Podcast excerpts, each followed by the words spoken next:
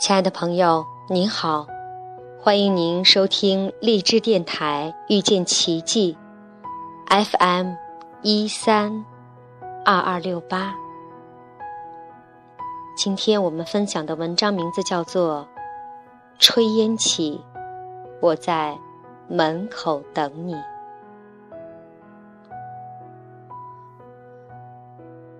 炊烟起了，我在门口等你。夕阳下了，我在山边等你；叶子黄了，我在树下等你；月儿弯了，我在十五等你；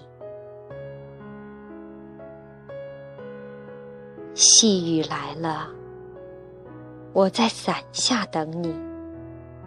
流水动了，我在河畔等你；生命累了，我在净土等你。就这样，站在时光里等你，不惹清愁，不惹忧伤，轻灵转身，浅笑矗立。我会在门口等你，你不来，我不老。